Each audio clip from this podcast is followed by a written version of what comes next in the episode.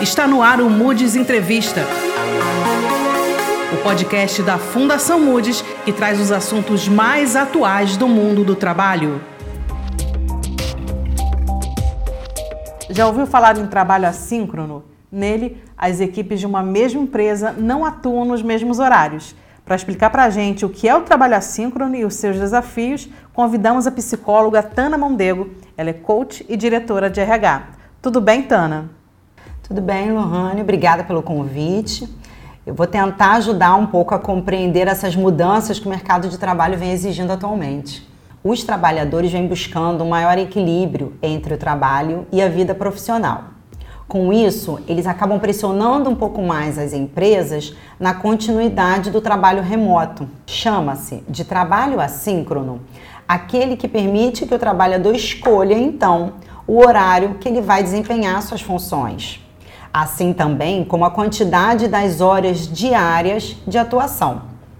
Na prática, o trabalho assíncrono tem como característica a existência de diferentes horários de trabalho na mesma equipe, seja em regime híbrido, remoto, presencial.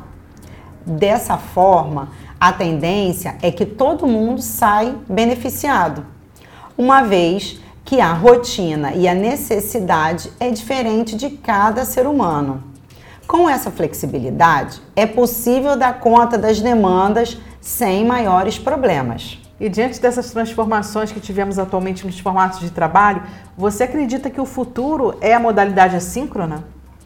Olha, um modelo assíncrono, que é chamado por algumas pessoas como horário flexível ou flex time, ele é visto como uma alternativa interessante para as equipes que trabalham de forma remota ou em projetos que precisam de, de talentos internos e externos.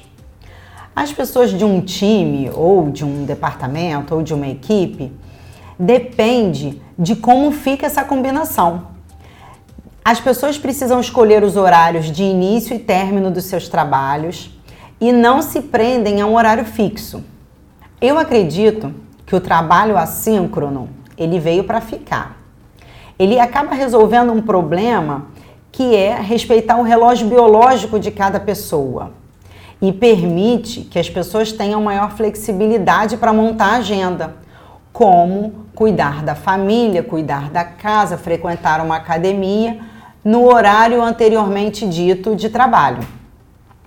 Como não tem reunião rápida ou reunião sincronizada, alguns projetos podem precisar de ciclos de, de feedback dispendiosos, ou seja, o gestor da, de cada equipe precisa se organizar melhor para que consiga juntar toda uma equipe caso haja necessidade de uma reunião. E de que forma você acha que esse trabalho assíncrono ele pode facilitar realmente a rotina dos colaboradores? Esse regime ele é excelente para as pessoas que possuem uma agenda cheia, muitos compromissos profissionais e pessoais, Além disso, tem uma parcela de trabalhador que se sente mais produtivo e determinado em momentos que fogem da rotina é, já declarada como comum, como das 8 às 18, o trabalho, o horário convencional. Podemos lembrar ainda que existem estilos que trazem mais inclusão das pessoas para os projetos do trabalho, principalmente quem trabalha fora e tem que criar filho, por exemplo. O home office é um trabalho assíncrono e traz liberdade, pois podemos trabalhar de qualquer lugar e, se necessário, podemos ir até o escritório. Temos aquela velha frase do meu escritório é na praia. Se for produtivo, por que não? Tana, e como fazer o expediente assíncrono dar certo? Tanto da perspectiva do funcionário quanto da empresa?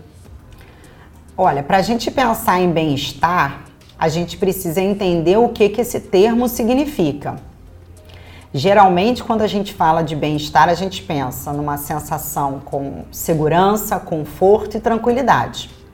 Alguns pontos para que esse regime dê certo, a gente precisa ter em mente, como estabelecer horários, comunicação, qual é o horário então dessa comunicação, porque com rotina diferente, talvez as equipes nunca se encontrem. É importante também respeitar as pausas. Para quem trabalha no horário comum, é importante também respeitar as pausas. O líder da equipe assíncrona deve promover a confiança entre os seus liderados. Também estimular clareza na comunicação.